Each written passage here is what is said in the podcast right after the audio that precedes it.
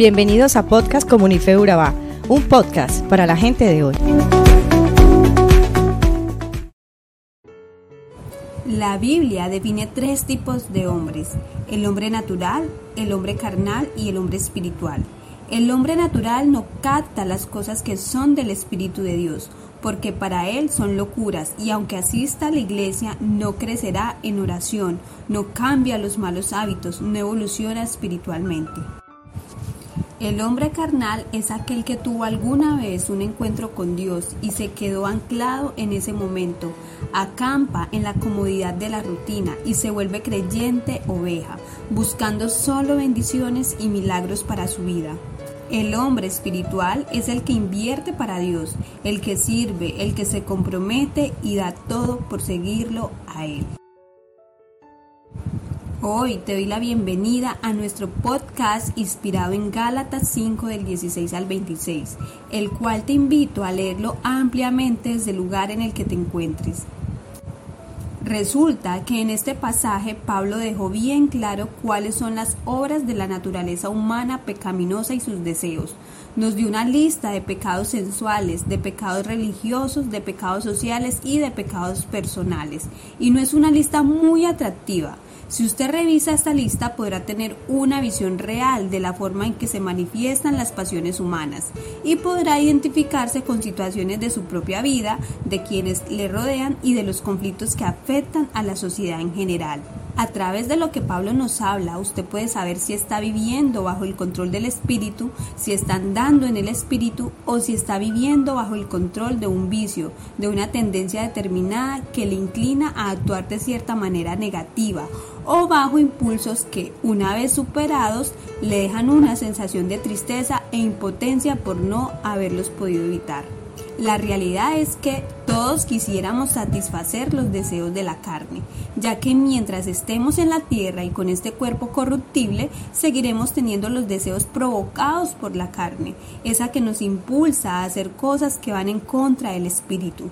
Cuando venimos a Cristo, nuestro espíritu fue renovado, nuestra alma encontró salvación, pero nuestra carne seguirá siendo la misma con la única diferencia que ahora ya no vivimos para satisfacerla, sino para contradecirla y agradar a los deseos del Espíritu.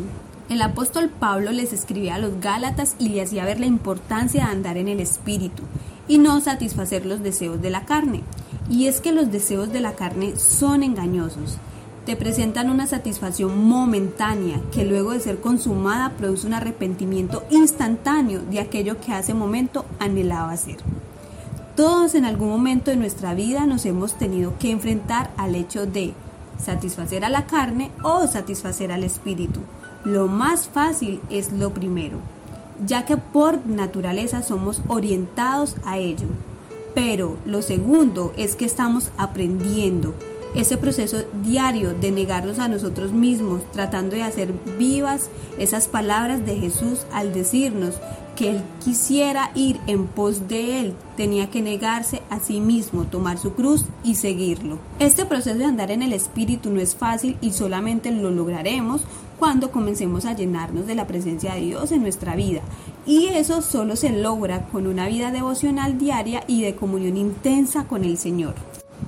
Andar en el espíritu no es creerse el super espiritual, no es no querer saludar a los hermanos por temor a que te quiten la santidad, no es creer que andas volando y que solo te falta la aureola.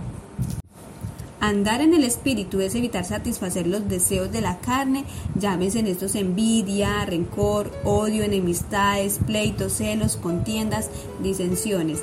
Pero esto solo se logra a través de una relación personal verdadera con Dios, la que me permite analizar cada cosa que haré en el día para evaluar si es o no agradable a Dios es negarse a lo que realmente quisiera hacer, pero que sé que va en contra de su voluntad y por ello prefiero argumentarme las ganas y no fallar.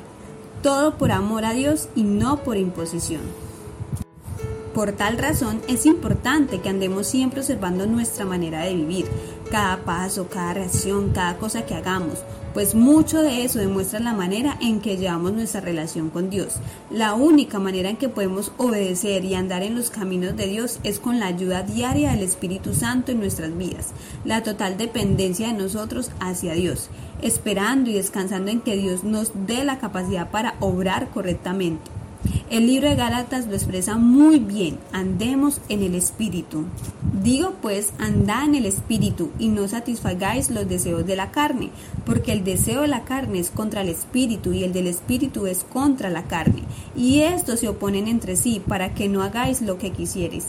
Pero si sois guiados por el Espíritu, no estáis bajo la ley, y manifiestas son las obras de la carne que son adulterio, fornicación, inmundicia, lascivia, idolatría, hechicerías, enemistades, pleitos, celos, iras, contiendas, disensiones, herejías, envidias, homicidios, borracheras, orgías y cosas semejantes a estas, acerca de las cuales os amonesto, como ya os lo he dicho antes, que los que practican tales cosas no heredarán el reino de Dios.